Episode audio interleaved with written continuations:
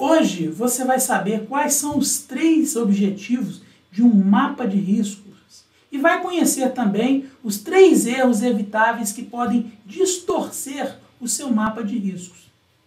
Quer saber mais? Então fica aí que eu volto logo após a vinheta.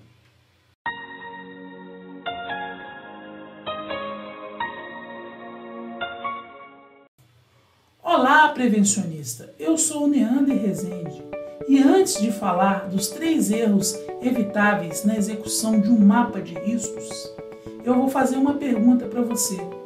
Você conhece quais são os três objetivos de um mapa de riscos? Se conhece, beleza. Se não conhece, também não tem problema, porque eu vou falar agora. Primeiro objetivo de um mapa de riscos é formar um diagnóstico em segurança e saúde do trabalho na empresa. Segundo objetivo de um mapa de riscos seria a divulgação e a troca de informações entre os participantes da empresa, entre as pessoas que trabalham na empresa. O terceiro e último objetivo de um mapa de riscos é estimular as pessoas a participarem da atividade de prevenção é, de acidentes. Basicamente isso. Esses são os três objetivos de um mapa de risco.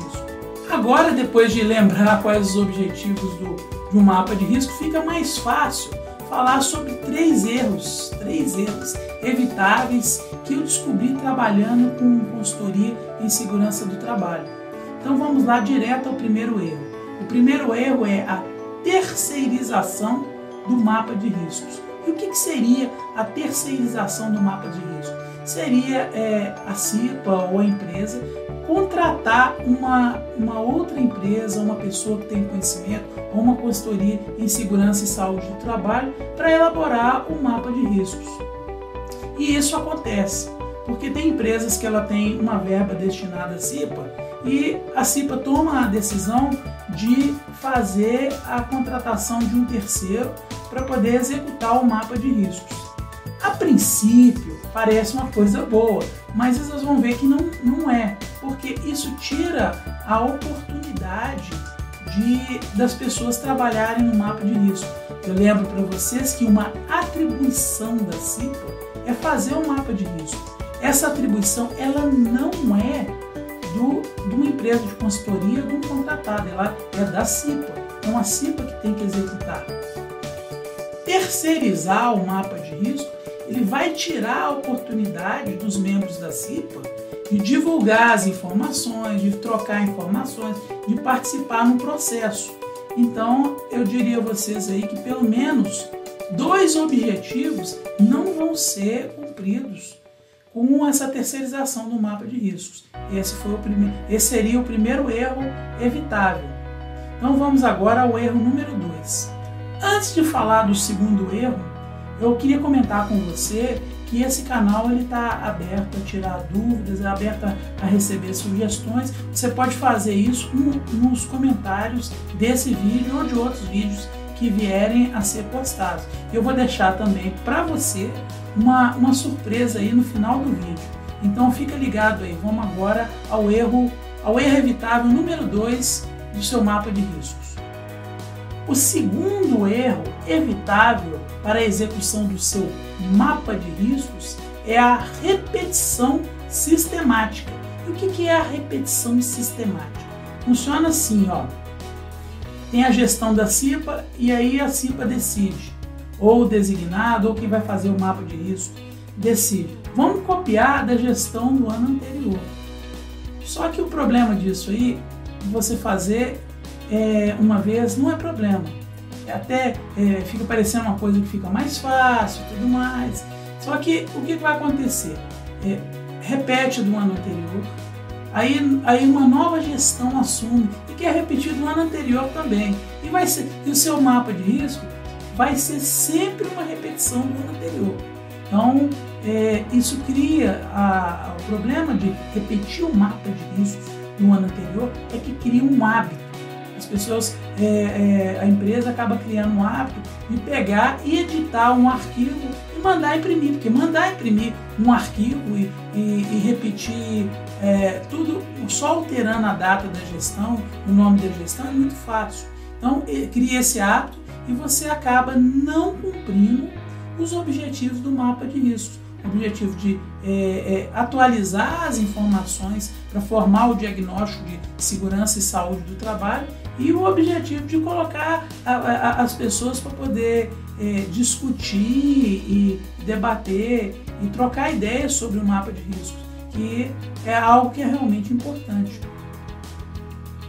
Essa repetição sistemática ela acaba por vir é, a, a partir de pessoas que não entenderam os objetivos do mapa de risco. Esses objetivos que a gente comentou agora há pouco. Então ela começa a gerar frases aí assim, uh, como seria? Ah, mas os riscos da nossa empresa não mudaram. Vamos repetir o mapa do ano anterior. Do ano anterior. Ah, mas não tem alteração, é tudo igual. Ou então assim, pode repetir o, o mapa de risco da gestão anterior, que o nosso risco aqui é muito baixo. E, e são com esse, esse tipo de mentalidade é, que mais parece algo levado assim com uma, uma, certa preguiça de fazer o trabalho do mapa de risco, é que ocorre essa repetição. E você perde o objetivo e acaba é, deixando o seu mapa de riscos com uma qualidade baixa. Repetir todo ano o mapa de riscos, refazê-lo, é, copiando da gestão anterior, vai levar a, uma, a um tipo de complacência, o hábito da complacência. E eu fiz um vídeo no meu canal aqui sobre o hábito da complacência, vai aparecer no card aqui em cima. Se você quiser entender mais a, a interferência do hábito da complacência na segurança do trabalho, acesse o card. O terceiro erro evitável no seu mapa de riscos é trabalhar sem nenhuma metodologia. Isso acontece quando se copiam mapas de risco da internet e tentam adaptar para a empresa sem, sem saber ao menos o que está fazendo. E aí vira um belo exercício de colorir bolinhas. Então, a pessoa é, ou a equipe que está fazendo o mapa de riscos, ela tem que ter uma metodologia para poder seguir. E essa metodologia é exatamente dada pela Portaria 25/94. É, nessa portaria está descrita a metodologia, além dos objetivos que eu falei aqui, e ela ainda apresenta todas as etapas para você construir a, a, a, o mapa de riscos ocupacional. Caso você se interesse, eu estou deixando aqui para você a surpresa que eu falei, além da portaria, algum material para poder te ajudar a mapear os riscos da sua empresa. Por fim, prevencionista, eu gostaria de agradecer a sua audiência até esse momento e a gente se encontra no próximo vídeo.